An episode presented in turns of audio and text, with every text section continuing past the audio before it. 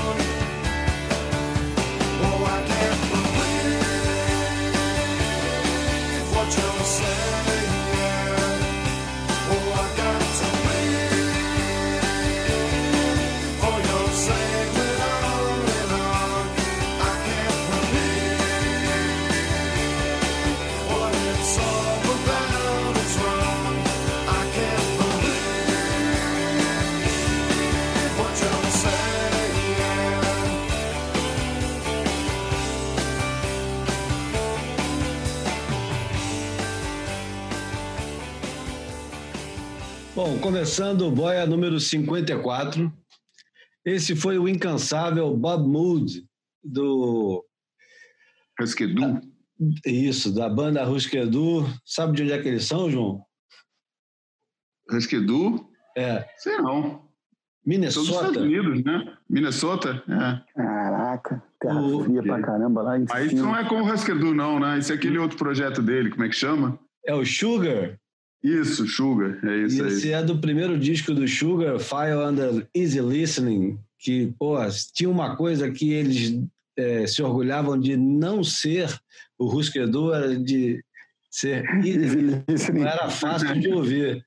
Uma banda é. das mais barulhentas de todos os tempos, pelo menos das que são mais célebres.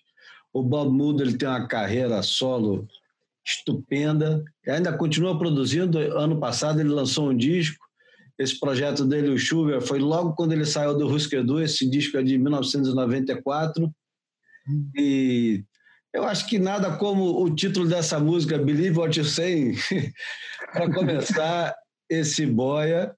Número 54, eu aqui do Rio de Janeiro, Júlio Adler, Bruno Bocaiúva, também aqui do Rio de Janeiro, ali no pertinho do Jardim Botânico.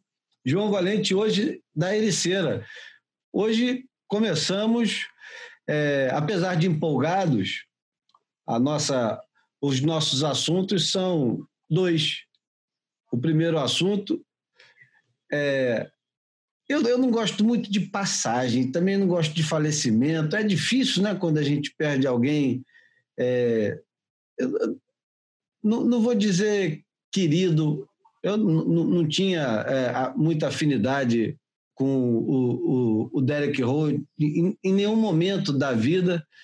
É, eu tive muita admiração por ele, talvez por ele ter. É, ele foi a, a pedra no sapato de tanta gente ali no, no finalzinho dos anos 80 e anos 90 que eu acabei criando uma certa antipatia pela figura mas engraçado que com o tempo, é óbvio, né? O tempo é muito sábio. Com o tempo, eu, eu fui cada vez gostando mais dele. E uma vez encontrei-o no, no Havaí, em Pipeline. Não eu encontrei, eu o vi de longe, de calçadinho, sem camisa, envelhecido. E falei, porra, caramba, compadre, o que, que será que esse cara está fazendo? E, porra, ele continuava pegando pipeline, apesar de um pouco afastado. Ele retornou à pipe nos últimos anos, tem sido é, figura central em tudo quanto é ondulação grande e perfeita. Ele está sempre, como ele sempre teve, na melhor da série.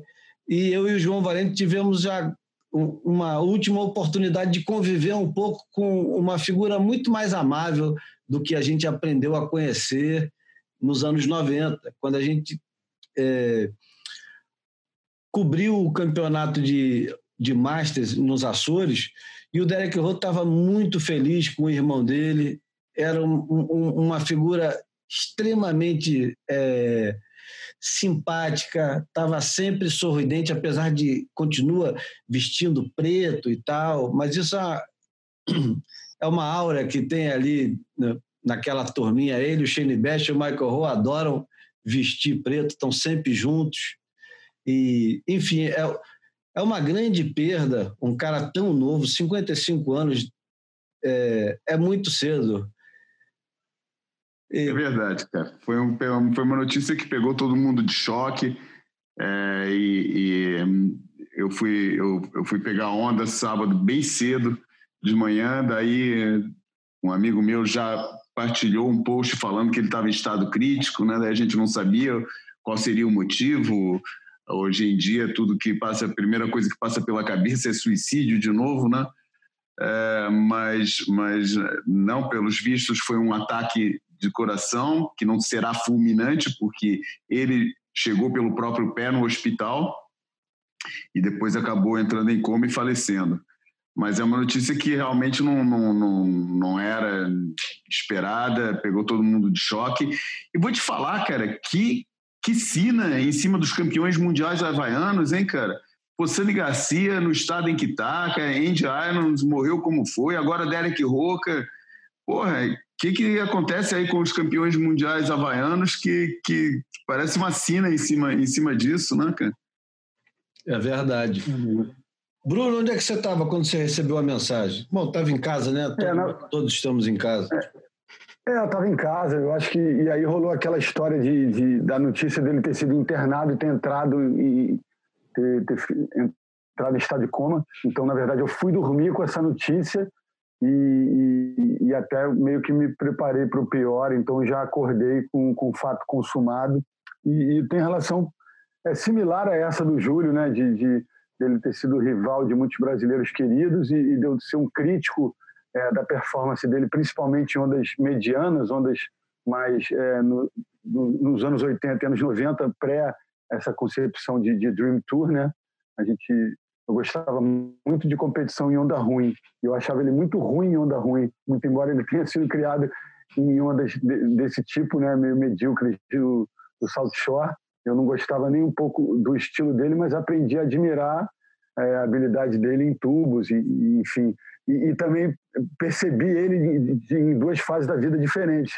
Quando eu tive a oportunidade de ir algumas vezes para Havaí, é, mais recentemente, é, o vi lá com esse semblante que o Júlio descreveu aí. Sorriso estampado na cara, é, com, com, com, uma áurea de serenidade que eu acho que a maturidade traz, né? E, e sem muitas palavras, assim, o, é, é, a, a, presença dele dentro d'água era, era muito respeitada, muito celebrada. Você percebia aquele alvoroço de 50 cabeças no pico em pipe, de repente vem a onda, às vezes mais para o segundo riff, pouca gente mais para trás, assim, e ele era sempre um cara muito bem posicionado e as pessoas realmente não remavam nas ondas dele e ele exibia toda aquela intimidade tão, tão importante, tão mítica, né? Então, assim, eu acho que eu tive duas fases no, enxergar dele, enxergar ele como um persona e, e, essa segunda fase, eu acho que é, a, a, é, percebi ele diferente e eu também mudei a maneira de, de enxergá-lo, né? E, e, tem essa cena triste, né? Que você, você imagina o, o, valor de um cara que trouxe, né? levou o, o caneco para o Havaí, né? Todo todo ano o, o, o tour terminando lá e, enfim, australianos dominando. Curry foi o único que conseguiu tirar o troféu da Austrália e eu acho que tem esse simbolismo gigantesco e eterno dele ter conseguido pegar esse caneco e, e, e, deixar esse caneco nas ilhas, né? Todo final de temporada eles celebravam o final e, e um, um, estrangeiro, um forasteiro pegava aquele caneco e levava para o seu país de origem, né? Eu acho que tem essa essa importância é, de fato histórica, que é o cara ter deixado aquele caneco lá e ter até, é, mesmo que simbolicamente, interrompido a, a, era de, a primeira era do Slater, né? Então acho que ele tem esse valor e ninguém vai tomar jamais. Né? É, esse uma... é o grande legado dele, Júlio, para você? O, ele trazer o, ele ser o primeiro campeão mundial havaiano? Olha, eu acho que, é, fazendo uma observação ao que o Bruno comentou, o Derek Roy ele tinha uma qualidade excepcional. Ele era muito bom em onda pequena, muito bom em onda pequena. Era impressionante, porque apesar de não ser o tipo de surf que eu gostava, ele era o cara que pontuava em onda pequena.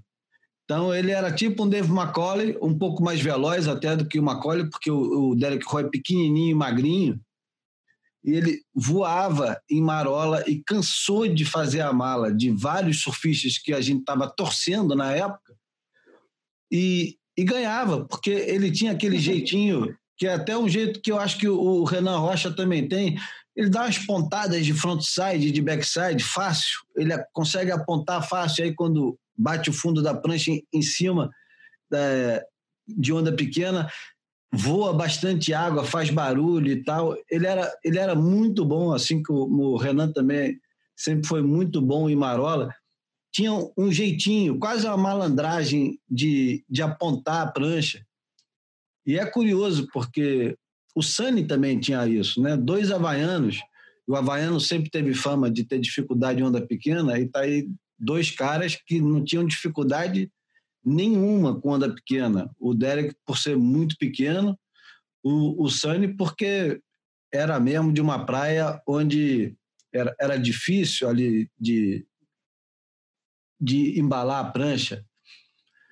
E o maior legado do, do Derek Rowe, para além de ser o primeiro campeão mundial é, havaiano, coisa que eu sempre achei que estava destinada ao Sani, desde o primeiro momento, quando o Sani aparece em 88, 88, 89, fazendo bagunçando. Não, 87, final do, do AP com o Barton.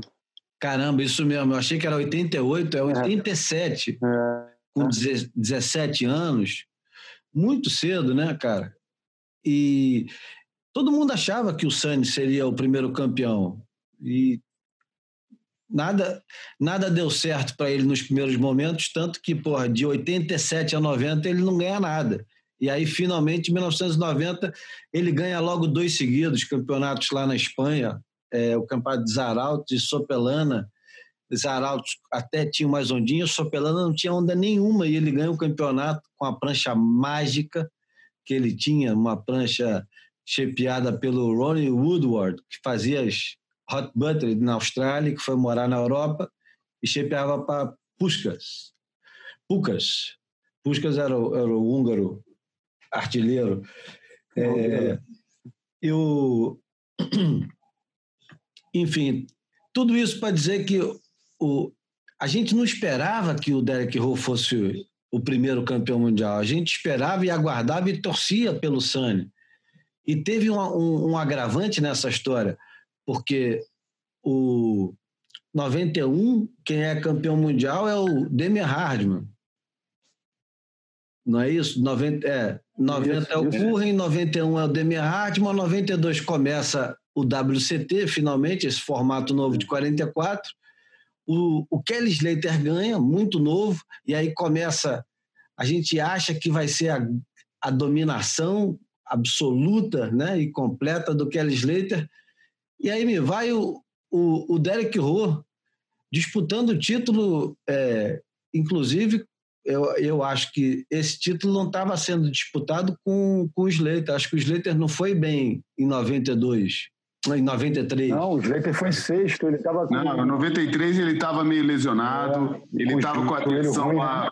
ele estava lá com, com, no, como é que chama? Baywatch. No Baywatch, é, tava assim, foi, foi assim aquele. Foi, ele sofreu bem com, com aquele, né, com, com o síndrome do, do segundo, do, do pós-título, né, que tanta, que afeta tanta gente, né? Isso. Ele foi um caso bem, bem clássico disso. É verdade. E aí, é, vou até dizer aqui quem foi o o segundo lugar foi o Gary Elkerton, o terceiro Dave McCauley, o, o quarto Demi Hardman e o quinto Martin Potter. Isso com uma diferença de 500 pontos do primeiro para o quinto, que é muito pouco. A quantidade de eventos desse ano foram 10 eventos, então isso aí devia ser um, um quinto lugar, né? A diferença foi de, um, de, de uma quarta de final. E eu confesso que eu torcia muito pelo, pelo Gary Elkerton, muito pelo Gary Elkerton. Eu queria muito que o Elkerton tivesse sido campeão mundial, ainda como não como master que depois ele acabou ganhando até mais de um, mas ainda competindo no circuito. E o título do Derek Rowe não foi uma coisa celebrada, não foi. Mas não merecido? Foi, foi, foi, foi merecido. Foi merecido. Hoje, olhando com, com distanciamento, dá para reconhecer que, que foi merecido. É lógico que tinha surfistas melhores do que ele. Sempre teve surfistas melhores do que ele. Do mesmo jeito que tinham surfistas melhores do que o Demian Hardman e o Bartolini. Que eu sei, é, que eu sei. Inclusive em pipeline, né, cara? Inclusive é. e principalmente em pipeline, né? Porque se a gente lembrar da cena mais célebre dos campeonatos da época, é, que foi protagonizada pelos dois maiores surfistas de pipe, né? Que era o Derek Rowe e o Tom Carroll. E eu uhum. acho que é, o, a puxada de bico, né? Talvez é. o grande momento de todos os pipe masters de, de todos os tempos. Eu acho é, que foi mesmo. Tenha sido é, aquela disputa de onda entre o Andy Irons e o Kelly Slater, que o Andy Irons vara para o backdoor, é, quase atravessando a prancha do Slater numa disputa de onda, e tira o 10 e, e vira a bateria, é, essa onda específica que eu vou descrever agora, que é uma onda que vem para o Derek Rowe. A onda vem para o Derek Rowe. O Derek Rowe estava posicionado para a onda. E Mas olha, olha aí o cenário, não esquece, não esquece de descrever o cenário que é diametralmente diferente do cenário do Andy e do Kelly. Tava um pipeline monstruoso, né? Em 91 tava um pipeline monstruoso. É, e o, o, se eu não me engano, o, o Tom Carroll de 7-6, né? Uma Pat Rawson 7-6, que entrou para a história pela rasgada que ele deu, mas que, pô, para mim é, é no mesmo campeonato. Não sei nem se foi na mesma bateria. Mas... Não, na mesma bateria. Foi naquela Acho final. Que foi na mesma bateria. Foram os dois é. grandes momentos. Foi o da rasgada e foi o desse drop, é. que foi um absurdo. Então, é, é, essa onda que a gente está descrevendo, o Derek Rowe é, percebe uma série de 12 pés e começa a remar para passar a onda. O Tom Carroll está embaixo da onda, sem chance nenhuma de pegar essa onda. Porque se o Derek Rowe estava para fora e precisava remar para passar a onda, o Tom Keller não podia nem sequer pensar em pegar aquela onda. E a gente está falando é, com essa propriedade toda porque o, o, Ricardo Bocão e o Antônio Ricardo filmaram essa bateria e colocaram no realce poucos dias depois, para nossa felicidade. A gente acompanhou tudo.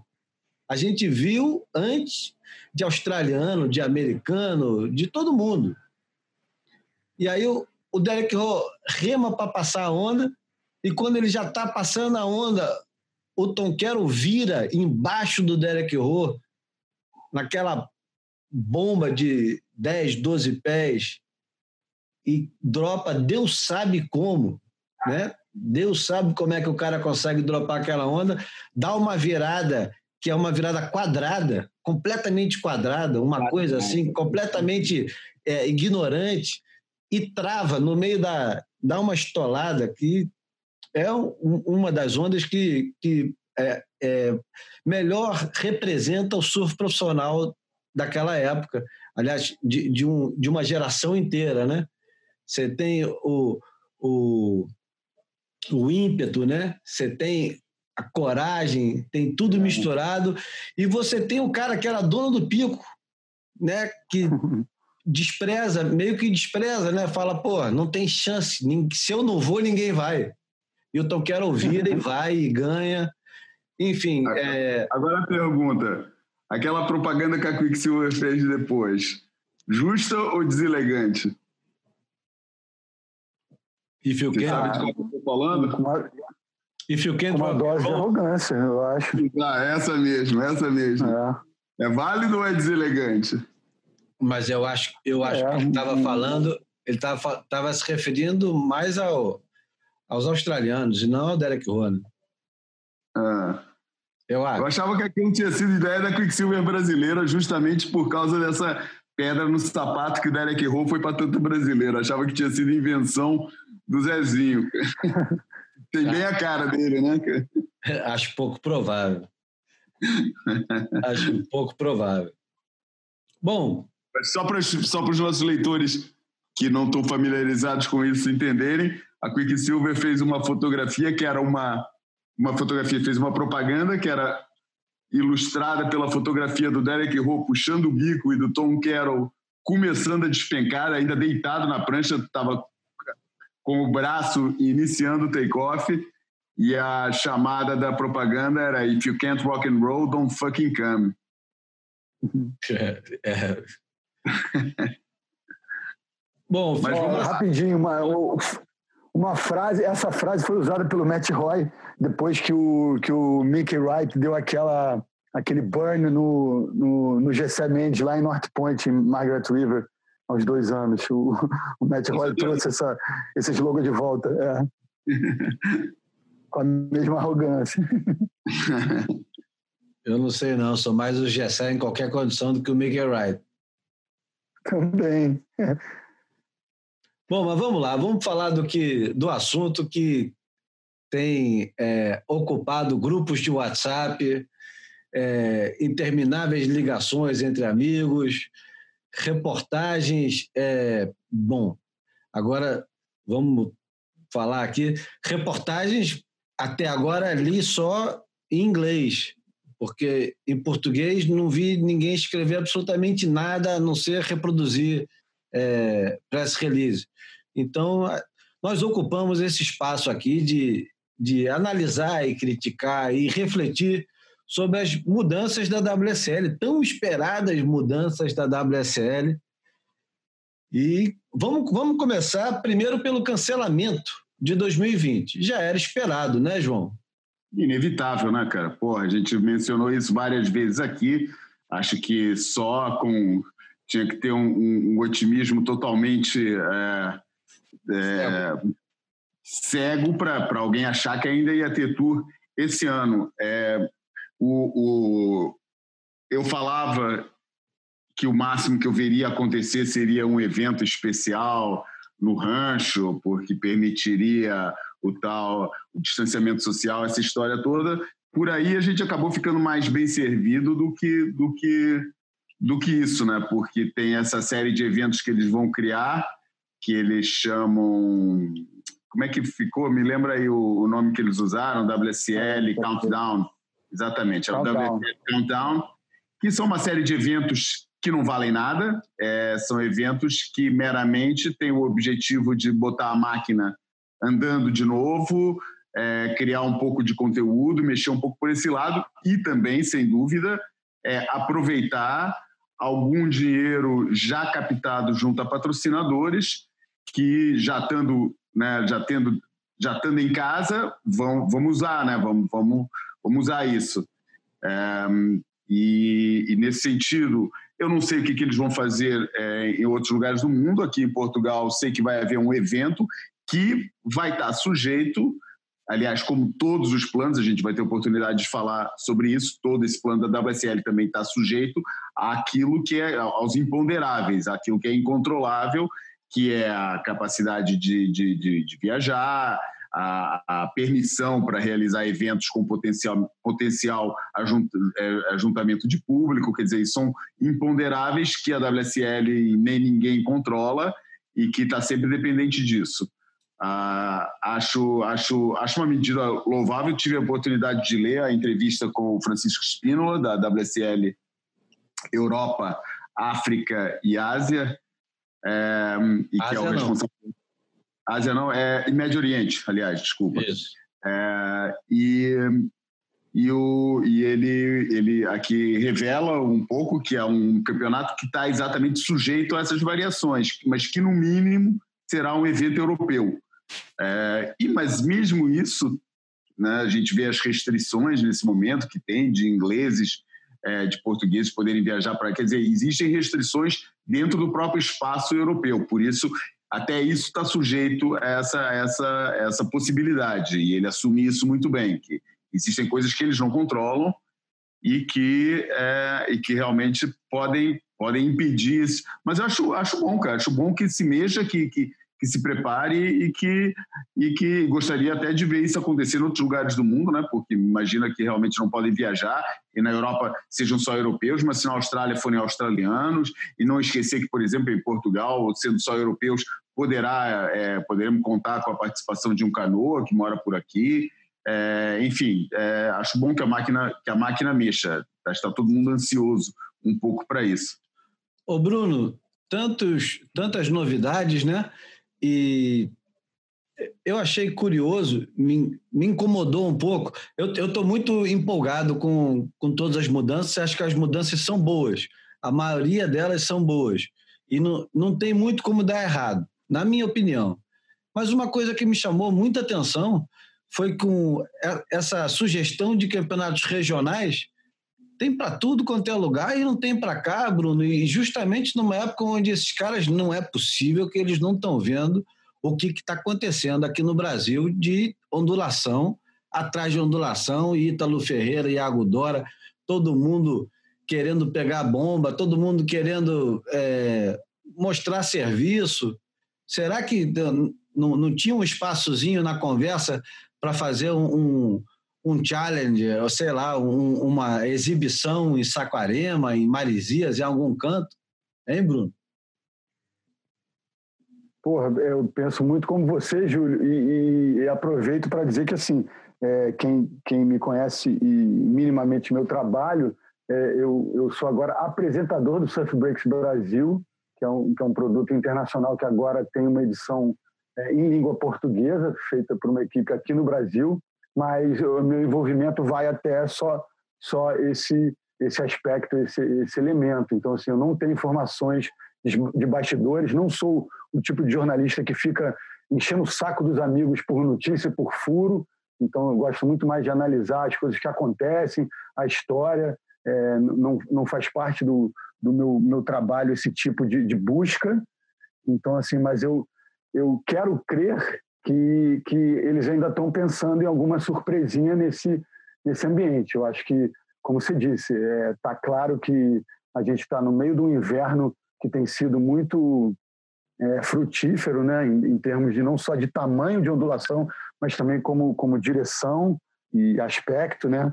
Então, eu acho que pode a gente pode se surpreender ainda com alguma coisa por aqui. Eu espero que sim. Mas fala um pouco mais, Bruno, quais são tuas impressões, pelo menos, dessa nova sugestão? É, sugestão se diz no, no, no, conjunto da obra, né? Isso, isso. Do, do, do, do novo formato da WSL. É, a gente, um pouco antes da gente começar aqui a Vera, né, ou seja, gravando, a gente chegou a. a é, nós nos relembramos um ao, ao outro, aos outros, que isso já vinha sendo falado há muito tempo, né? não só a diminuição, aquele corte que agora está oficial para acontecer em 2022, mas também um, um calendário é um, um pouco mais é, apertado, não que assim de 11 para 10 eu acho que não muda tanto, né? E, e tem esse aspecto interessante de igualar é, o número de etapas entre homens e mulheres, né? Então acho que isso, é, isso é positivo e tem essa história de, de promover um circuito é um pouco mais é, compactado, ou seja, começando mais no iníciozinho do ano e terminando em setembro. E eu acho que essa mexida é interessante. Engraçado, enquanto a gente estava também aqui com algumas questões técnicas antes de começar, eu vi o post do Jeremy Flores falando que está sendo bombardeado porque ele tem promovido pouco debate sobre a saída de Rossegor do circuito. Então, assim, eu aproveito esse, esse fato ou, ou essa, esse pronunciamento para o Jeremy para falar que eu acho que a manutenção de três etapas na Austrália e a saída e, e, e a perna europeia encolhendo de duas etapas para uma, eu acho isso um dos poucos aspectos negativos desse novo calendário. Assim. Mas eu também enxergo que, muito provavelmente, Margaret River, que talvez seja a etapa mais, mais frágil, muito embora ofereça alguns aspectos da etapa mais espetacular da Austrália, eu acho que no, no embate entre as suas irmãs australianas, eu acho que a etapa, obviamente, é de menos tradição, e, e, até onde eu sei, eles tinham um contrato com o Estado de Western Austrália, né, a WA, com até 2021. Então, acho que eles estão aí equalizando, muito provavelmente é, encerrando esse, essa parceria num futuro próximo. E, eu, eu quero muito que, em breve, é, a perna europeia volte a ter mais uma etapa, porque acho justo, é, acho justo que, que o continente tenha duas oportunidades para receber a elite mundial e, enfim. E, e, e gostei, assim, embora eu acho a história da regularidade do título mundial, aquela história de pontos corridos, né? A gente que tem algum apreço por futebol fala muito dessa história, pontos corridos e mata-mata. Eu acho que esse novo sistema ele contempla um pouco dos dois, né? Porque na verdade se faz o pontos corridos até reunir os cinco melhores no final da temporada e você promove a partir daí um mata-mata com os cinco melhores. Então acho que é, é, é muito fácil criticar, mas acho que tem as, muitos aspectos positivos nessa mudança e, e eu acho que de fato é, não só quem, quem controla o negócio, como também os admiradores do produto ficaram é, eletrizados com o que aconteceu ano passado, né? Campeão e vice-campeão mundiais, é, mundial, é, no embate pelo, pelo troféu na última etapa, na última bateria do ano. Isso realmente deve ter impactado e acelerado esse processo de mudança. Eu acho que o maior prejudicado com o cancelamento de, da etapa francesa são os brasileiros. Porque pela primeira vez ano passado a gente teve uma vitória europeia né, na, na etapa francesa. E se for lembrar, desde 2012, hum. os brasileiros têm feito a festa. E o Medina deve ter ficado bem chateado, né? Porque o é. cara mandava e desmandava ali em Rossegor, né? É, 2011, né? Na verdade, o ano de, da, da vitória dele como estreante, 2011, e tinha um lance muito louco dele, né? Porque era no, o, o, pior resultado dele lá até o ano passado, quando ele perdeu para o Ace Buck de forma prematura ali no round 3, se não me engano, é, ele era de quinto para cima. Então era, o scout dele era quinto, segundo, primeiro. Primeiro, segundo, primeiro de novo. Tipo, anos ímpares. Então era sacanagem, porque se a gente contar que em 2009 ele fez aquele apresentação internacional ganhando o Mundial Sub-16 lá mesmo, né, com nota 20 na final. Então, essa história do ano ímpar é 2009, 2011, ele ganha. 2013 ele é vice, 2015 ele ganha, 2017 ele ganha de novo, enfim. É, é impressionante. E não só ele, né? Tem uma bateria que eu acho que também deve ter ficado na memória de todos, do John John com o Filipinho, uma batalha de aéreo reverso de backside, full, full rotation, lembra? É verdade, claro enfim, é, era uma etapa boa para brasileiro, né? Porque eu acho que da, das ondas onde os brasileiros se davam melhor historicamente desde sempre, né? Desde ah, a é. vitória é. do Teco e, porra, WQS, enfim. A França é. tem muita história com, com brasileiros. Acho que se, se tem alguém que ficou prejudicado ou, ou um grupo que ficou prejudicado com a saída de Rossegó foram os brasileiros e eu não duvido nada que isso tenha sido conversado. Não, e a gente não pode deixar é, de lembrar que o vice-campeonato do Jadson contra o John John no Rossegor bem volumoso, bem pesado, em 2014 também, né? Então. Verdade. Bom, é, relembrando aqui o que está acontecendo, nós temos definidas é, dez etapas, que pela primeira vez em muito tempo vão ser dez etapas com masculino e feminino, ou seja, é, vai marcar o retorno das mulheres para Chopo, que é, eu acho que é importante, mas talvez não seja necessário. E aí eu, é uma contradição que eu posso explicar mais tarde. E um, a décima primeira etapa, que seria uma finalíssima, que isso eu acho que é pano para manga para esse para esse esse podcast, porque é aí que a porca torce o rabo, né? O, o circuito mundial é, de 2021 começaria em dezembro no Havaí, para homens e mulheres, para homens com Pipe Master e para as mulheres com Honolulu Bay, que agora, e isso eu acho que é, é digno de menção, chama-se Shiseido Maui Pro Presented by Roxy. A Shiseido é uma gigante de cosméticos japonesa, e eu sei disso porque todo ano que eu ia para Havaí eu tinha que trazer produtos da Shiseido para minha esposa e sogra, e, porque são produtos é, muito bons. Eu não estou fazendo propaganda porque eu era obrigado a comprar e eles são caros.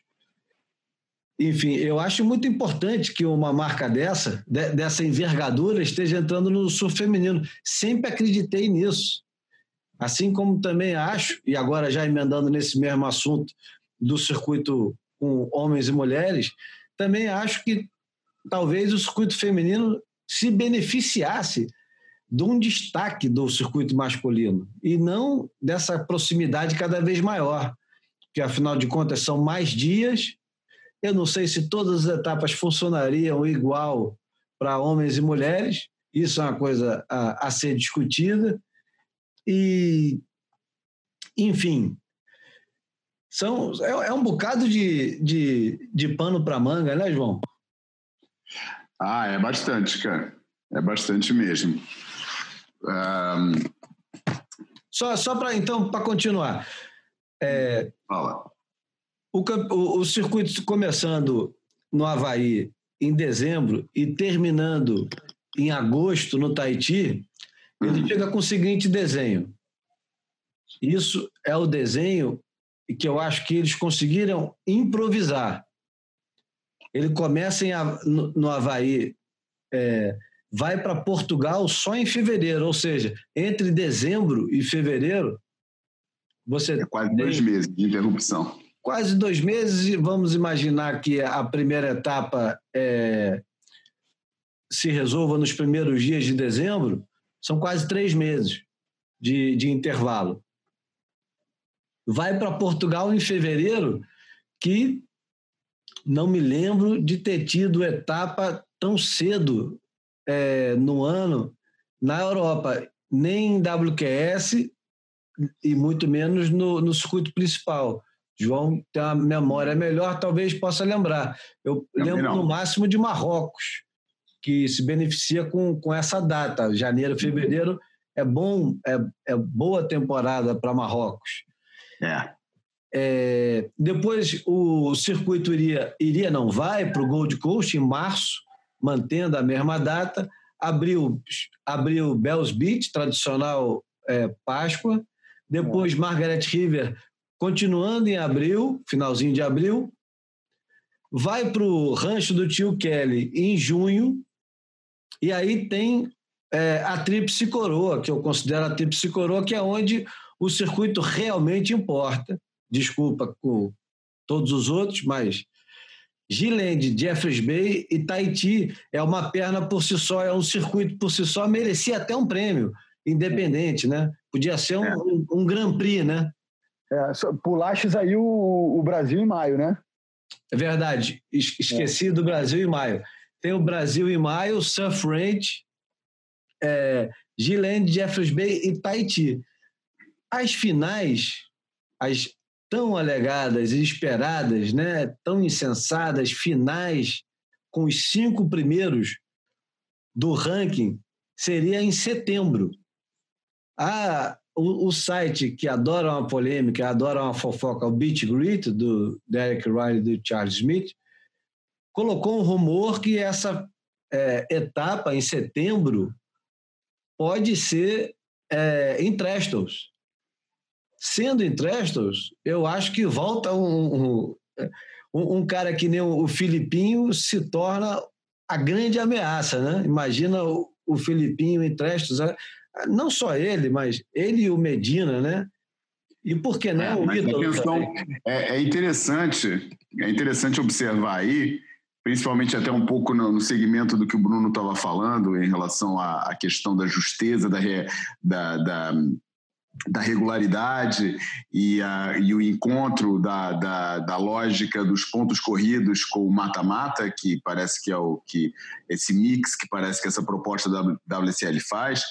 É, pelo que eu entendi, o líder do ranking vai já já está classificado para a final. Isso. E depois, os outros cinco vão disputar o direito de, é, de, de, disputar uma melhor de três baterias com esse líder do ranking. Por isso. É o, quinto, é o quinto colocado contra o quarto. Exatamente. Depois, o vencedor pega o terceiro, é. Depois é, é o vencedor o contra o terceiro, depois é o vencedor contra o segundo. E depois é o vencedor em numa melhor de três contra o primeiro. É. Eu acho bem interessante o formato, vou te falar, cara. Acho bem interessante mesmo e acho que ao nível de narrativa esportiva pode resultar muito bem. Se vai ser a coisa mais justa. Cara, é, eu não sei o que é isso da justiça, cara. Eu acho que o esporte vive, acima de tudo, de boas narrativas, Exatamente. principalmente nessa era de média que a gente vive. É, e eu acho que isso pode ser uma excelente narrativa. Agora, eu não acho linear, principalmente no segmento disso que a gente está falando, dessa vamos chamar, só aqui entre nós, vamos chamar de tríplice coroa da perfeição, né? que é Jeffries Bay, é, é, Chopo e, e Gilene, né?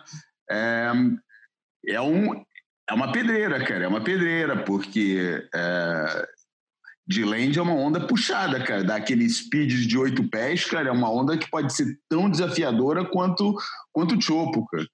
E, e, e, claro que se a gente imagina uma final entre essas, claro que um sujeito como o Filipinho é, poderá surgir novamente como um grande candidato ao título. Eu fico sempre esperando que ele seja um grande candidato ao título, mas a verdade é que a performance dele em pipeline tem deixado bastante a desejar.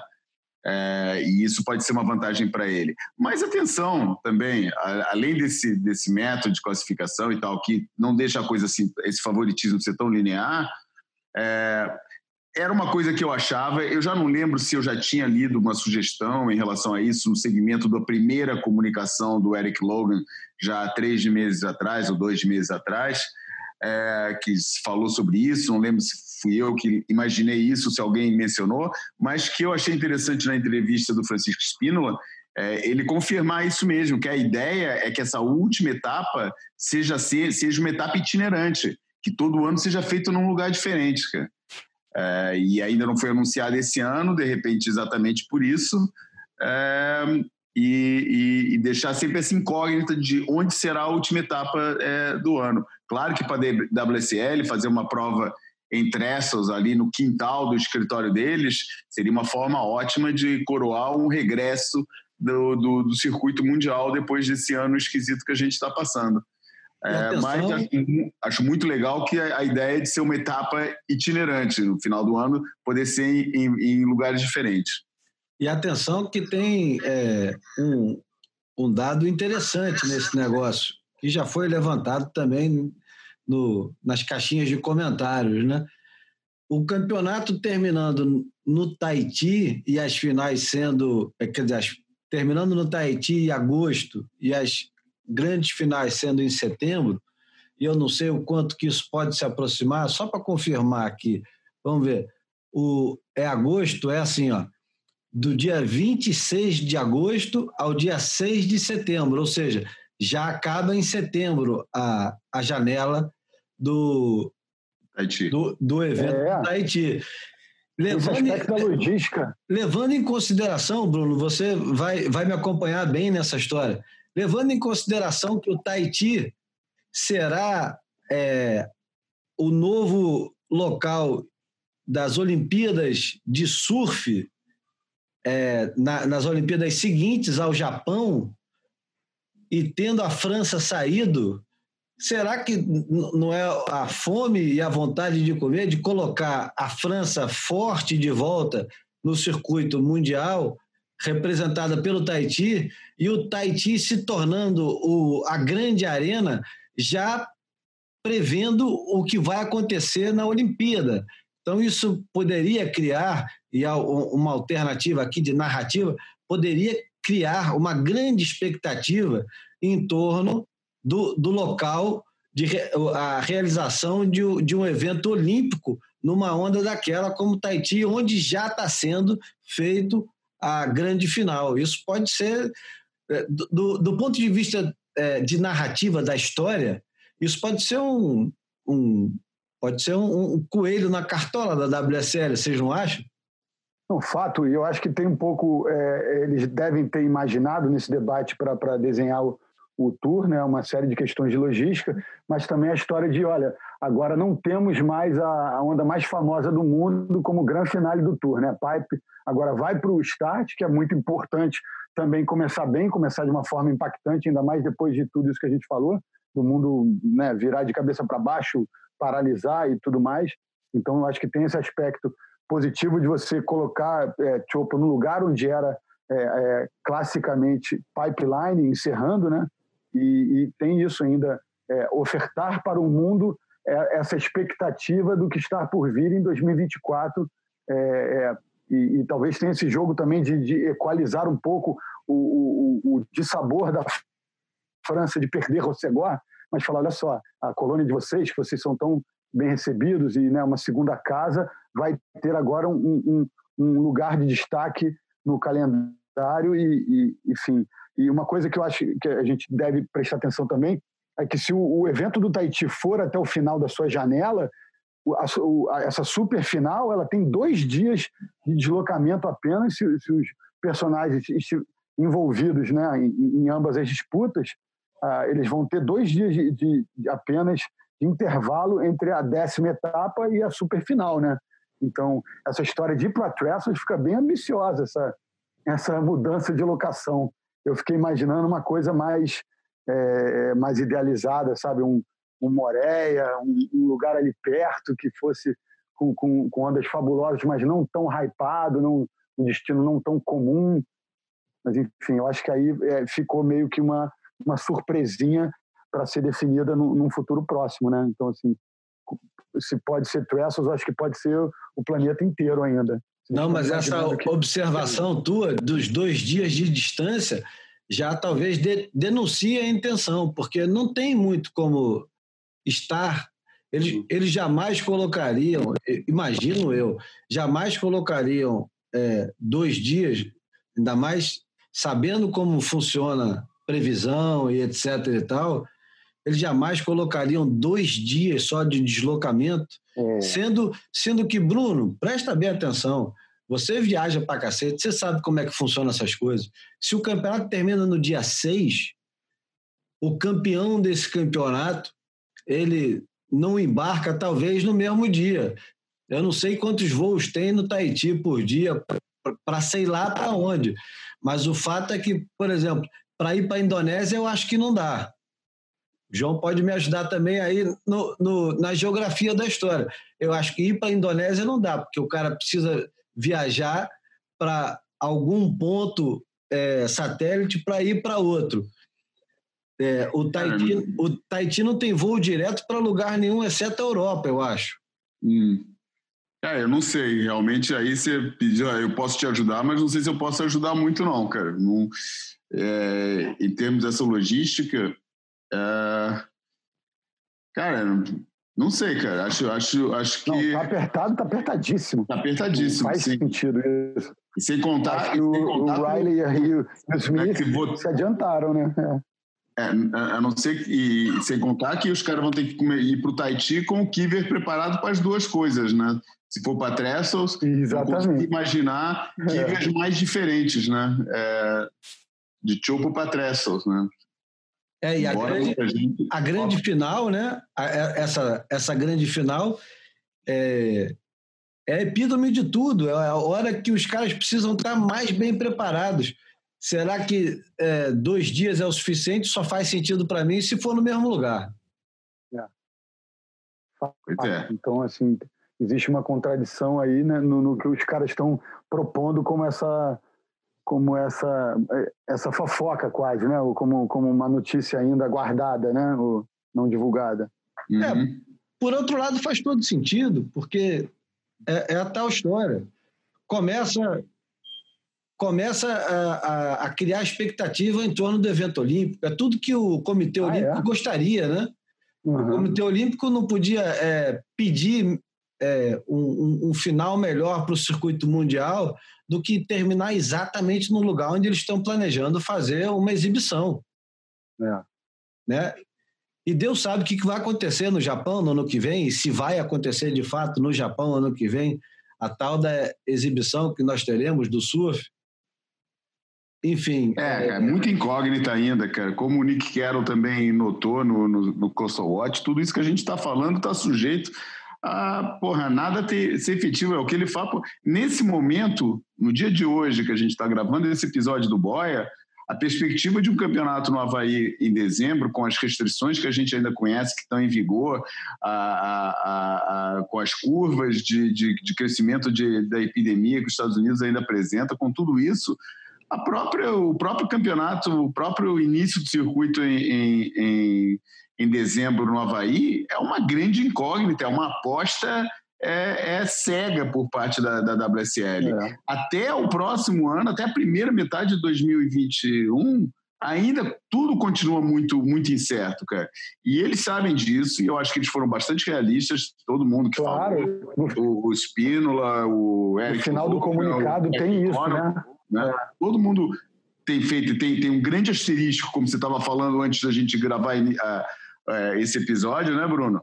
é, tudo isso que a gente fala uhum. merece um grande asterisco no final, né? Sujeito a alterações. É, é, total. E é como se fosse uma carta de intenções, né? Não é um contrato carimbado, né? É. Eles já devem estar conversando é, entre si para permissões especiais de trabalho, né? Porque o, o Medina, o Ítalo, todos os surfistas estrangeiros que estão dentro do, do circuito mundial eles vão precisar de, de permissões especiais e de, e de é, testes constantes. Né? Eles vão ter que, o tempo todo, testar para ver se eles estão ou não estão, e eles vão precisar de uma permissão especial para entrar, porque eu não duvido nada que brasileiros é, estejam com é, permissão negada em diversos países, como estão hoje. E como estarão. Como é os Estados Unidos, que seria a primeira etapa, né? O pipeline, enfim. Né? Exato. Então, mas eles possivelmente terão é, permissões especiais oferecidas pela, pela, pela WSL, com convites, com testes, com acompanhamentos. A, a própria estrutura da WSL hoje vai ter que mudar, porque a quantidade de gente que trabalha no campeonato, todos eles terão que ser testados e todos eles terão que ser testados o tempo todo, né? Não é só uma questão de tô sem o vírus, posso participar, mas tô sem o vírus todo mês, né?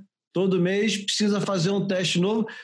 Nada demais, nada demais, porque é, eu acho que isso vai ser, vocês me perdoem usar aqui o, o novo normal, mas vai, vai ser assim para tudo quanto é, é, esporte coletivo e individual. Outro dia até o camarada estava comentando, reclamando, como é que o, o, o UFC faz campeonato e a WSL não faz campeonato? E o Carroll responde, é, o UFC não precisa voar 120 surfistas, né? Para cada lugar do mundo. O UFC tem o time do camarada e o camarada que vai e pronto. Reduz bastante a quantidade de gente envolvida é. no assunto. No... Por outro lado, um esporte que já retomou e que mexe muito mais gente do que o, do que a, a, o circuito da WSL é a Fórmula 1, né?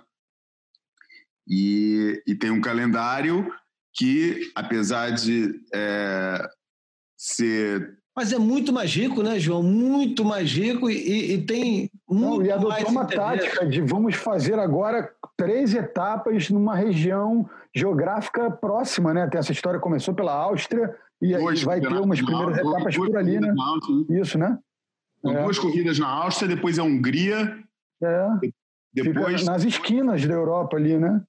É, na verdade é duas, dois, duas corridas na Áustria, uma na Hungria, que é vizinha, depois vai de novo duas corridas em Silverstone, na Inglaterra, depois é Espanha, Bélgica e Itália. Hum. E o resto do calendário permanece também no. no é, ainda tem que ser anunciado, ver o que está. Uhum. Tá todo mundo, até a Fórmula 1 com esses milhões todos que movimenta, é, tá on hold, né? Tá, vamos ver o que, que vai acontecer. Mas é, aí, é. Bruno e João, tem, acho que cabe também um certo delírio aqui. A WSL, nesse momento de, de tanta privação, não perdeu uma grande é, oportunidade de, de negócio mesmo.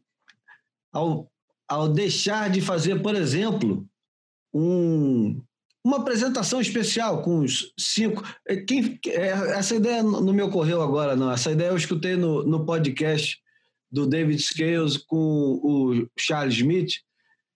Eles ficam é, imaginando como seria levar os caras para feed, e não todos os caras. Leva o Medina, o John John e o Slater e, sei lá, mais quatro. E deixa os malucos pegando onda lá e transmite para o mundo inteiro. Quem não gostaria disso, né? E também não requer é, tanta engenharia, né? Sei lá, é, são, são jeitos de olhar para os modelos que hoje estão se, se, se, se revelando como é, alternativas, cara, de, de conteúdo. Os caras estão tão preocupados em criar conteúdo, estão gastando dinheiro para cacete, podiam criar é, situações onde os caras se, se encontrassem, tivesse algum, alguma convergência e os caras pudessem, é, durante X tempo, não sei, 15 dias, 10 dias, um mês, os caras estão com tempo livre, pô. Todo mundo está com tempo livre, todo o tempo do mundo. Tudo que esses caras queriam agora é a oportunidade de ir para algum lugar ficar pegando onda. Tá todo mundo preso em casa, quer dizer, quase todo mundo, né? Na Austrália o pessoal já, já voltou ao normal, na Califórnia está quase normal. Na África é, eles cortaram dobrado, né? Ficou um bom tempo sem poder surfar, inclusive em Jeffreys Bay, que é uma vila, né? Nem é uma cidade tão movimentada, mas não podia surfar. E aqui no Brasil, o pessoal voltou a surfar agora, há, duas semanas, três semanas. Sei lá, é, são jeitos diferentes de, de, de olhar para as crises, né? É a tal história de olhar para a crise como uma oportunidade. É, e isso eu acho que a WSL é. falhou muito. E apesar de, vou recorrer mais uma vez, porque na verdade é a única entrevista escrita que a gente vê com o oficial mesmo da WSL por um órgão de comunicação independente, né, que é a entrevista do Espínola no, no Expresso, isso aí é a grande crítica que eu faço, que é a promoção, quer dizer, a gente sabe que ele está fazendo o papel dele, falando na posição de um representador, de um representante de uma corporação, que tem que ter um, um discurso único, mas a, a, promoção que ele faz da WSL como uma plataforma de conteúdo é totalmente, é, quer dizer, é, é, eu acho que nem ele acredita naquilo que ele está falando, né? Porque foi uma furada, né? É, sendo, né? Virou uma, uma plataforma de replay e de, e de seguidismo de rede social de surfistas que acabam por ser redes sociais mais fortes que a da própria associação. É, e, não, e não se viu em momento nenhum a tentativa de uma criação de um conteúdo realmente impactante, o que é muito é, é, para mim é bastante é, é, é, motivo de grande perplexidade saber que tem um cara que chegou na WSL com esse com esse é, com essa aura de, de, de especialista em, em, média e eu acredito que lá dentro eles têm a justificação perfeita. Acredito que se eu for falar com um cara desses é, na, na, intimidade de, de, uma, de uma mesa com uma cerveja, o cara vai me explicar por que, que isso não acontece.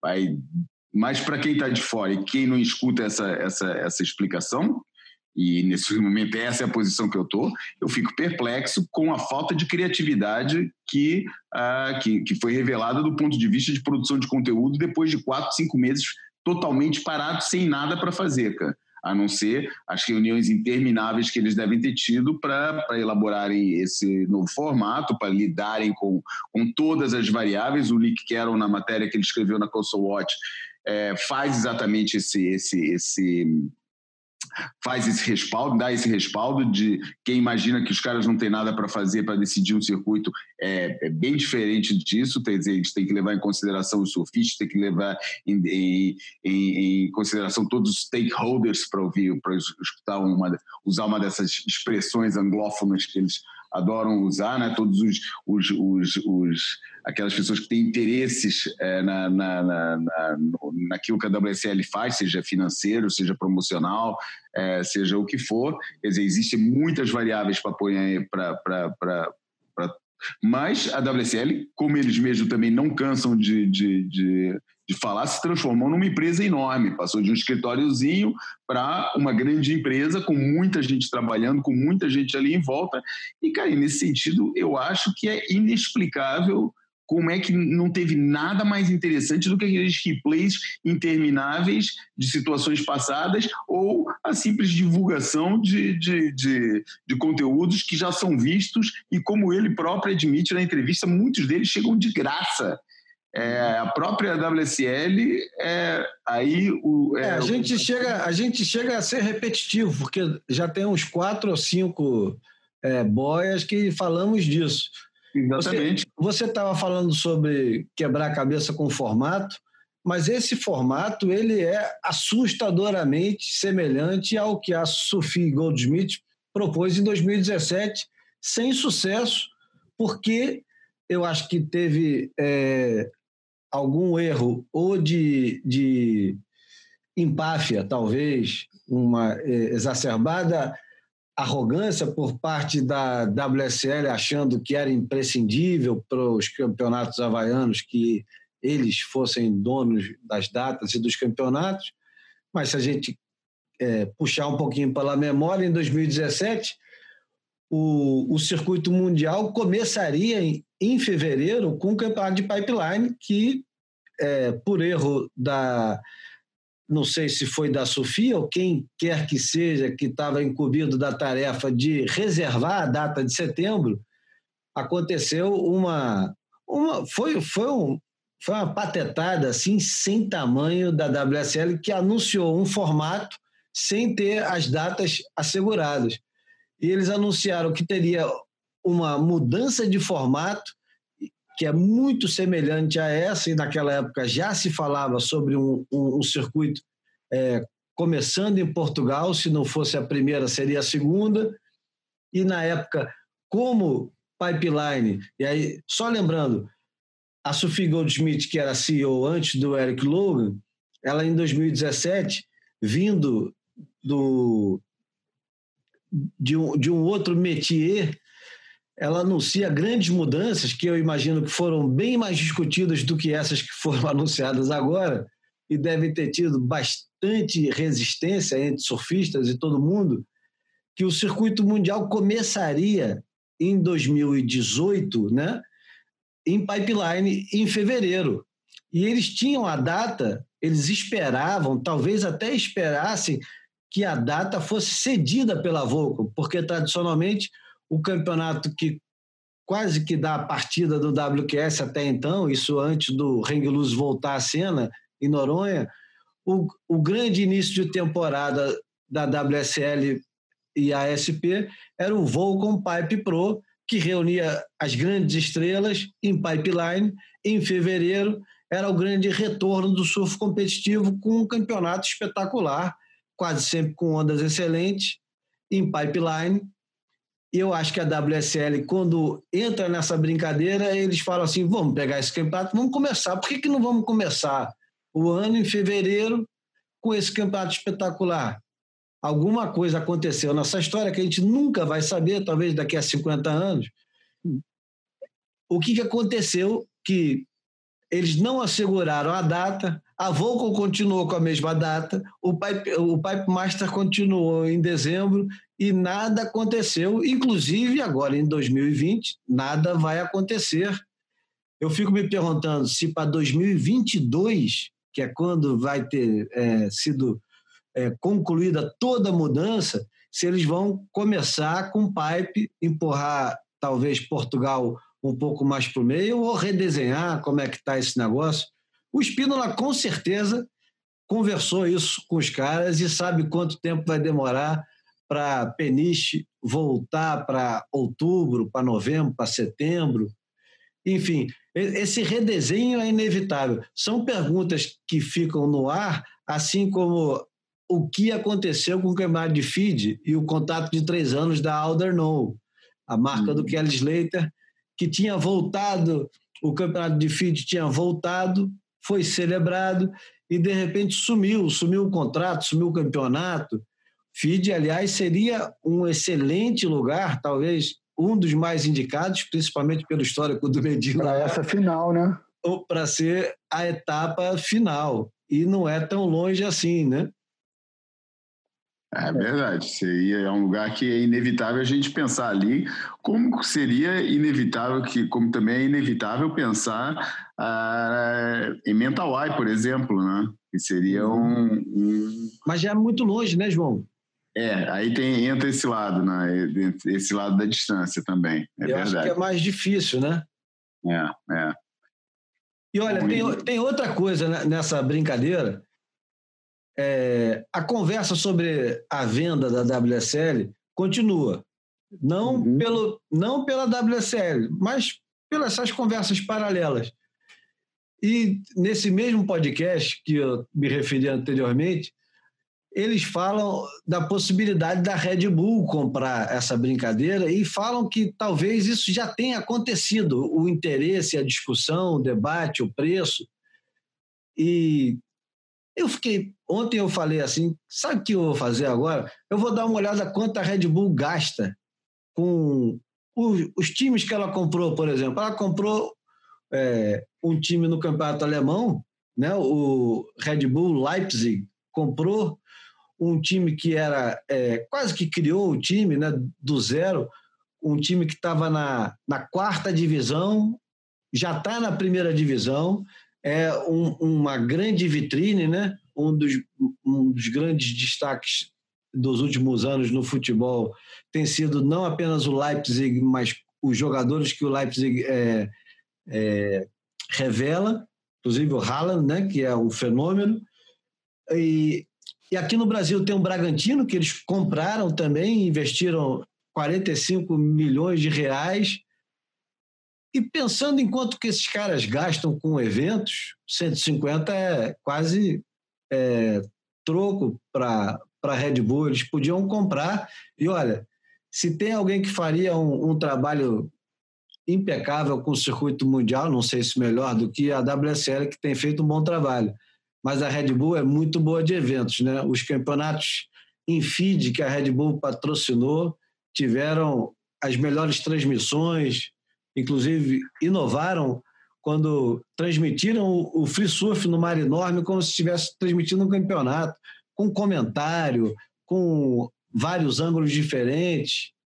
Enfim, apesar de eu não, não, não, gostar do, do produto do Red Bull, que eu não tomo aquele negócio de jeito nenhum, é, a empresa faz excelente trabalho com eventos. É ou não é, João? Pô, é a melhor de todas, né?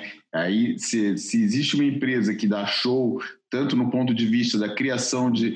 É, se, ou melhor, deixa eu refrasear aqui: se existe uma empresa que entende a produção de conteúdos não só como é, conteúdos de média, mas como modelos de eventos, é a Red Bull, né? Porque a Red Bull, para ela, tudo é conteúdo. É, todos os, os eventos que ela realiza são, são todos eles têm uma narrativa muito bem embrulhada, muito bem empacotadinha, toda certinha ali, é, todos extremamente criativos, e a forma deles apresentarem, de trabalharem o, o, o em cima de, de, coisas já existentes, pô, dá um baile né? É, é, nas próprias instituições que lideram os esportes sobre os quais eles se debruçam. Né? Seja qual for o esporte, eles estão na frente de todos, que não tem Quer dizer, não, agora falar de todos, de repente estou sendo exagerado e estou sendo até um pouco leviano, porque realmente não vou dizer que conheço é, o envolvimento da Red Bull é, em quantas plataformas de esporte que eles estão envolvidas e não conheço os detalhes desse tipo de envolvimento. Mas aqueles que eu acompanho, pô, tudo que a Red Bull faz a nível de, de, de média é, é extremamente interessante, muito bem feito. E tudo que eles fazem ao nível dos próprios eventos que eles organizam, pô, ainda mais longe vai em termos de criatividade e em termos de, de dos, dos spin-offs, né, daquilo que, que, a partir daí, as ramificações que cada um desses eventos tem. É, é, produtos e subprodutos, né? É, eles são um case de sucesso, né? É a qualidade, porra, é inacreditável, né? Bom, a gente, é, terminando de falar aí da, do, da questão da Red Bull, do, de referencial de marketing nesse universo do, dos esportes de ação, né? Eu acho que a gente pega agora o último tema que a gente estava faltando falar, na verdade, dois temas, né? É o, é o corte do meio do ano, que a intenção seria fazê-lo em 2021, mas por conta da Covid e do cancelamento da temporada 2020, eles projetaram para 2022. E, a grosso modo, é, a elite no meio do ano encolhe de 36 homens para 24, a elite masculina, e as meninas é, de 18 para 12, né? Era um desejo já manifestado já há, bastante tempo, né? A gente falou aqui anteriormente da, da Sophie Goldschmidt, a, à frente da entidade já tentando fazer essa mudança, mas agora com, com a experiência e com a crise do Covid, eu acho que muita coisa foi acelerada e uma delas foi, foi esse corte aí no, no número. Enfim. E uma coisa importante também dizer é que quem já competiu os poucos eventos do QS que aconteceram nessa temporada 2020 terão esses pontos alocados é, no ranking de 2021 da, da divisão de acesso, né? É o que o João tinha levantado da última vez, né? É. Uhum. É, não tinha escapatória por aí. É, seria um problema jurídico para eles e eles resolveram bem. Vários, vários outros esportes é, assumiram a mesma posição. O que está feito, está feito. A gente tem que arrumar um jeito de encaixar isso no, na, na, continuidade que a gente vai, vai, vai promover. E aí tomaram a decisão que, que se esperava, né?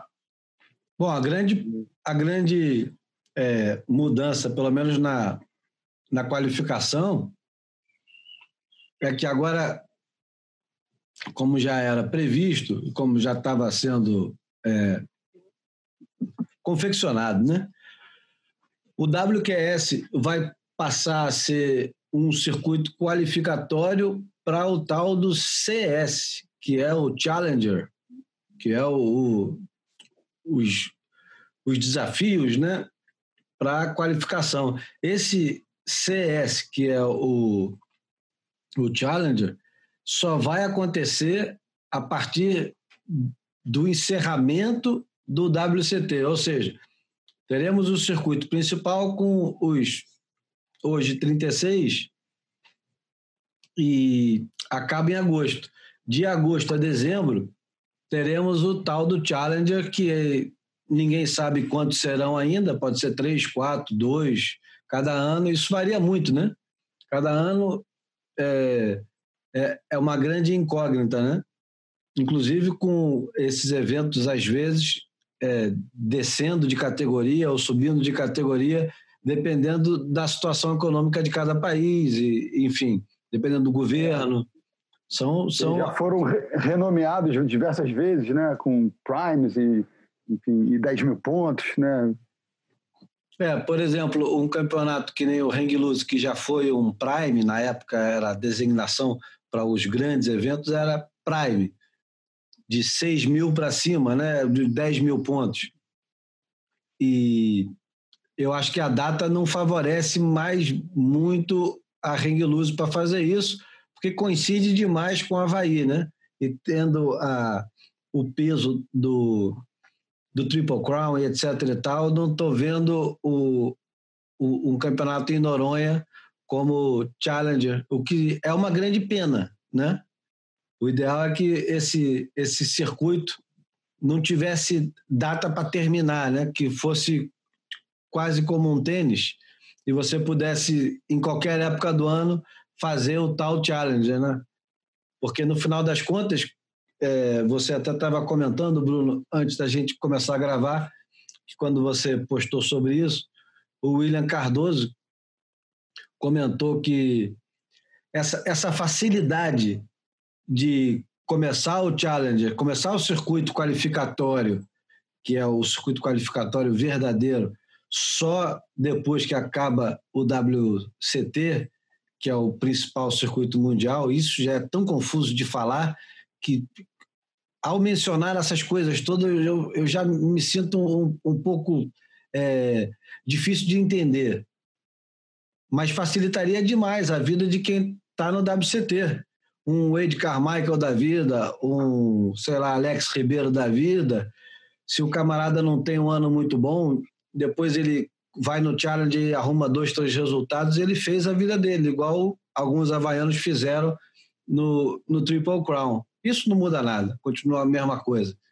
Mas às vezes é um pouco injusto, né? A gente vai saber disso aos poucos. E como é que vai funcionar o Challenger? O Challenger ele vai ter 96 competidores no masculino e 64 no feminino.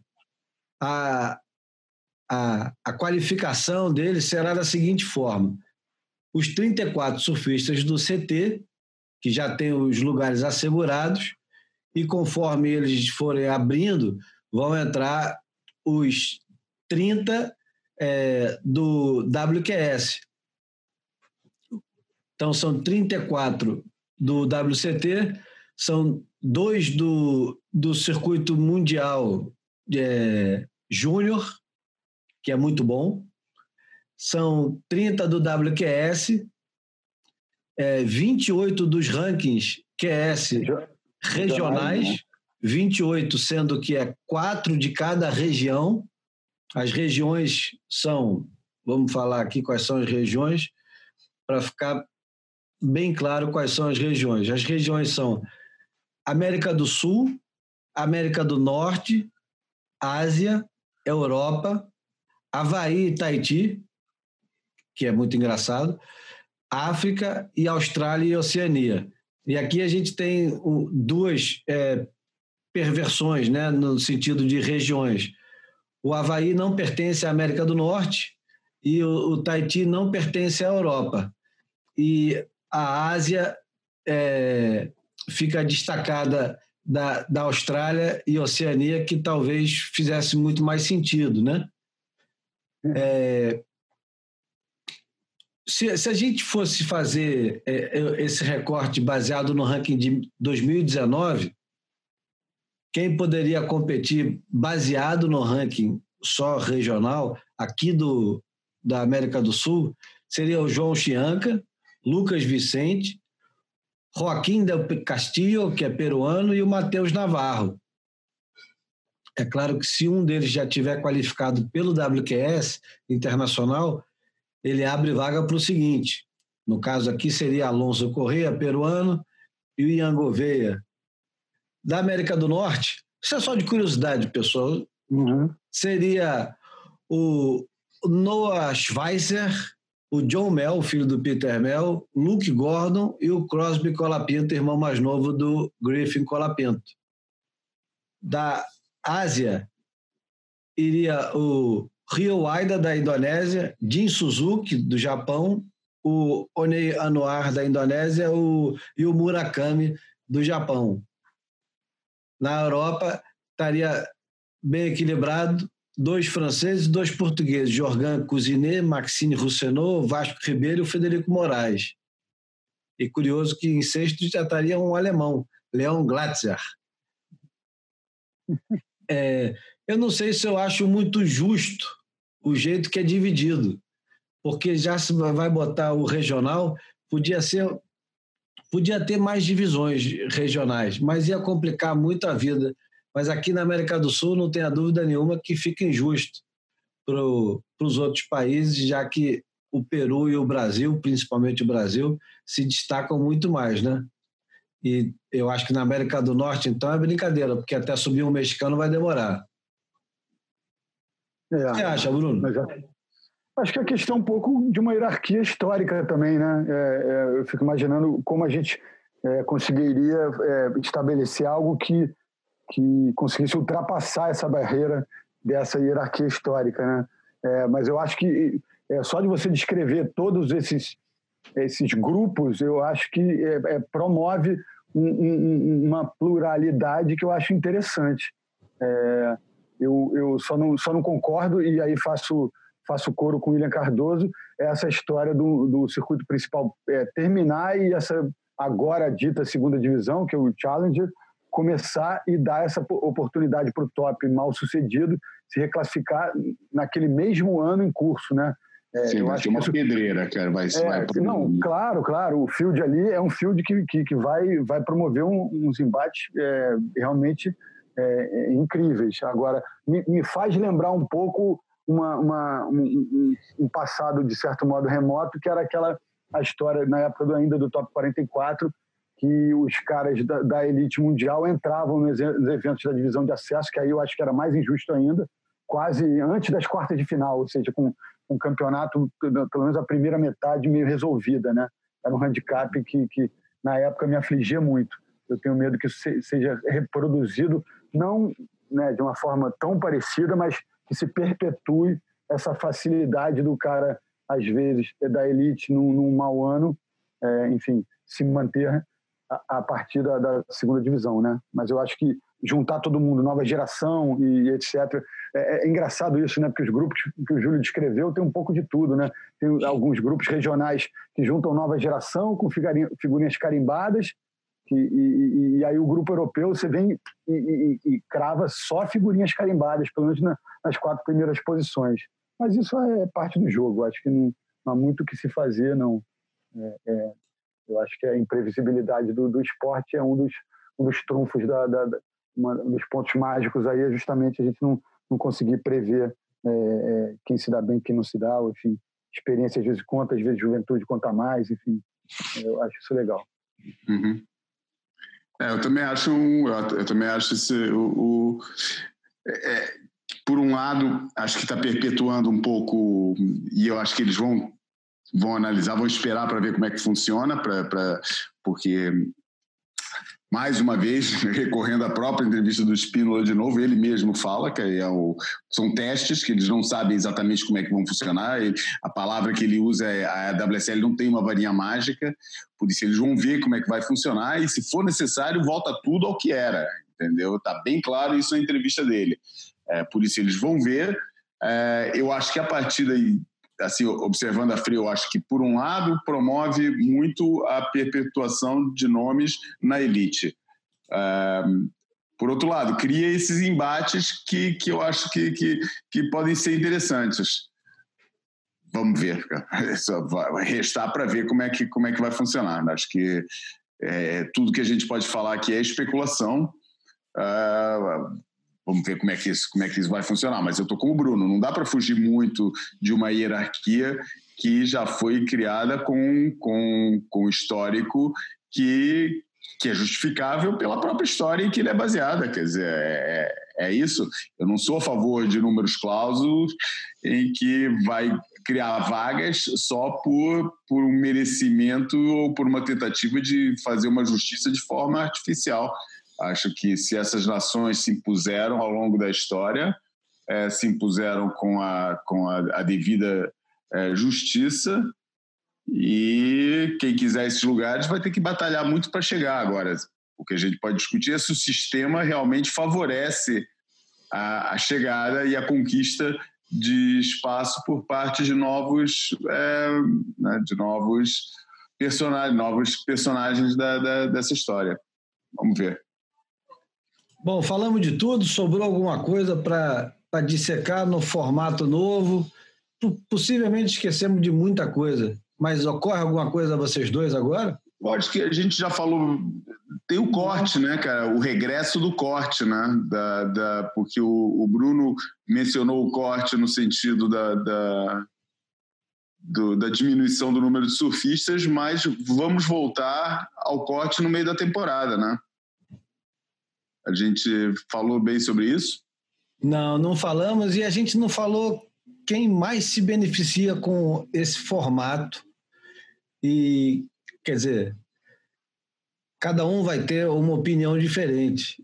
E tem um, um, um sujeito, sujeito da frase, que, aliás, um sujeito com muitos predicados, que é inevitável nessa conversa e que possivelmente foi um dos arquitetos desse negócio. Vocês sabem do que eu estou dizendo. Falando daquele senhor de 48 anos de idade, no largo osso, e que sonha ainda com o 12 título mundial dele. É. Uhum. que eu Ser... chamo carinhosamente de um maníaco.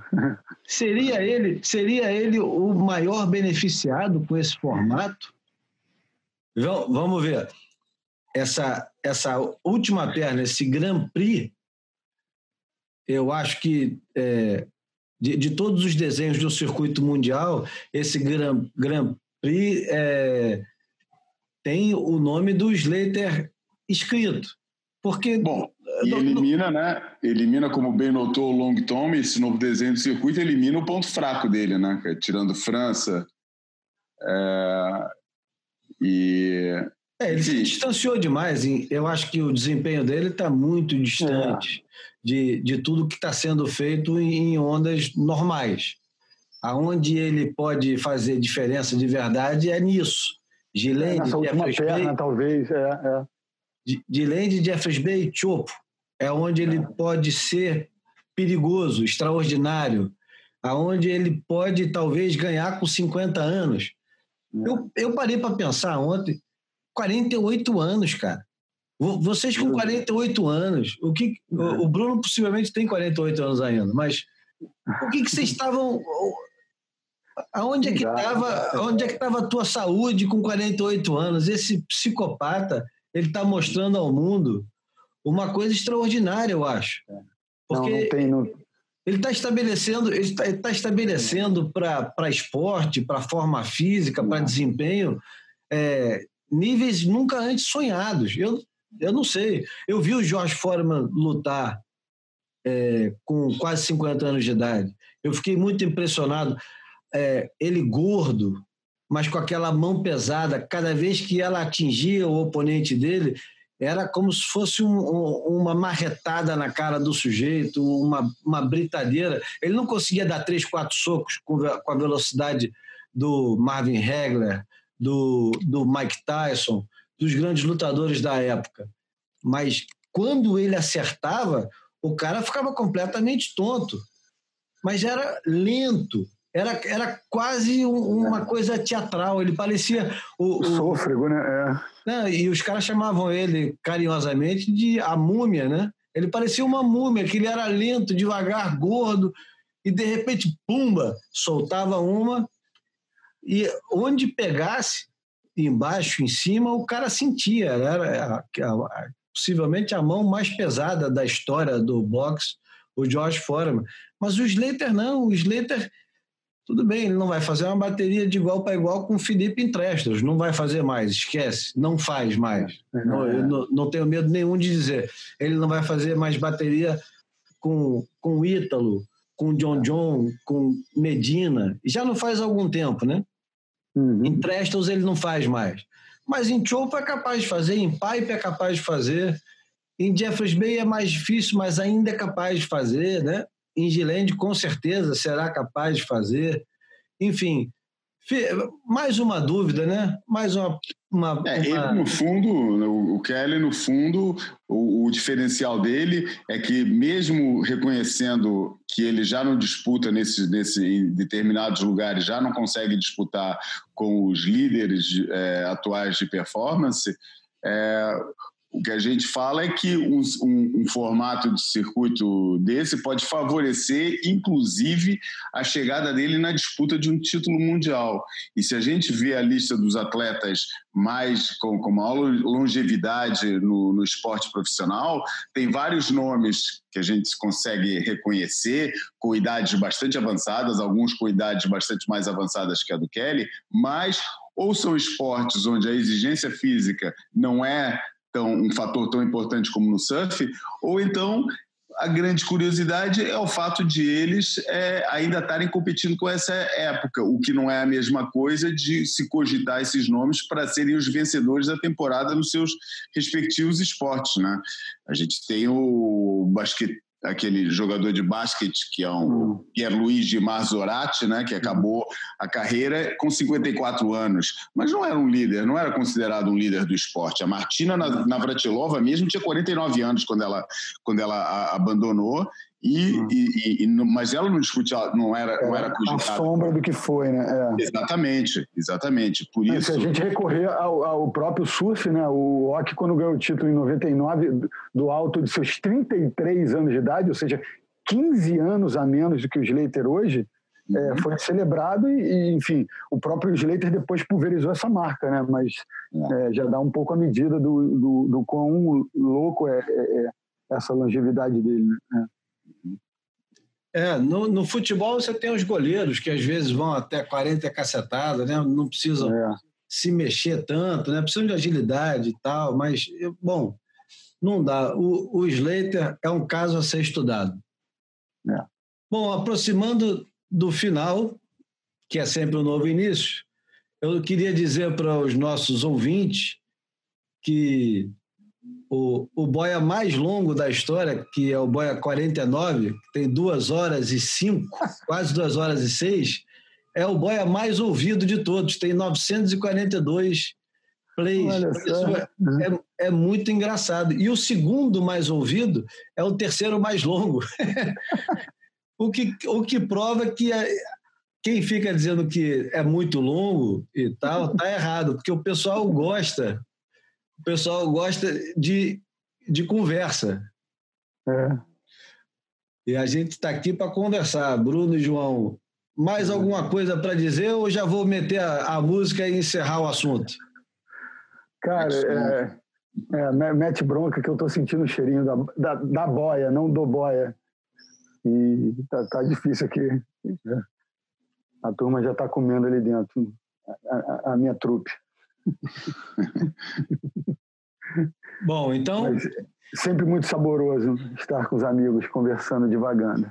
Esse foi o Boia número 54. Agora, toda terça-feira, assim é, é, estaremos aqui toda terça-feira, espero pontualmente. E para encerrar, João, você é desse tempo, assim como o Bruno, você é um pouco mais velho, viveu mais intensamente do que o Bruno, que era mais moleque. Mas para encerrar, vou colocar uma dos anos 80, mais especificamente de 1983. Uma banda, uma banda que, que tem um nome engraçado, Orange Juice, suco de laranja, e que fez, fez algum sucesso ali em meados dos anos 80 e que tem um, um, um compositor, um cantor que até hoje permanece produzindo e produzindo coisa de qualidade, que é Edwin Collins. A, a música que eu vou colocar, eu tinha sugerido antes e o João tinha ouvido, e ele observou muito bem. Ela, ela tem um, uma série de inovações, e é exatamente por isso que eu vou colocar ela. O nome da música é Rip It Up. Rip It Up, que também tem a ver com, com o assunto, porque a gente vai é, rasgar, de certa forma, o formato antigo, não do Boia, mas do circuito mundial e começar o novo. Mas essa música tem uma particularidade engraçada, algumas particularidades. Ela tem um baixo que lembra muito o baixo do Nile Rodgers, do conjunto é, chique, mas não foi tocado pelo Nile Rodgers e sim usado pela primeira vez para um sintetizador. Tem uma linha de baixo no sintetizador. Foi a primeira vez que nego usou é, esse sintetizador que chama Roland TB303 para colocar repetido o, o baixo. E é engraçado que ele ainda tem uma outra citação de outra música, que é a música do Buzzcocks, que é uma banda que a, todos três adoram, que é a música chamada Boredom. Então, é, Queria agradecer ao João Valente, obrigado pela, pelo tempo, pelas opiniões, pela companhia. Queria agradecer também ao Bruno Bocaiúva pelas mesmas coisas e pelas informações sempre apuradas. E esse é mais um para conta. E vamos agora de é, Orange Juice, Rip It Up. Abraço, pessoal. Abraço, Júlio. Abraço, Bruno. Abraço, Júlio. Abraço, João. Abraço, galera. Até a próxima.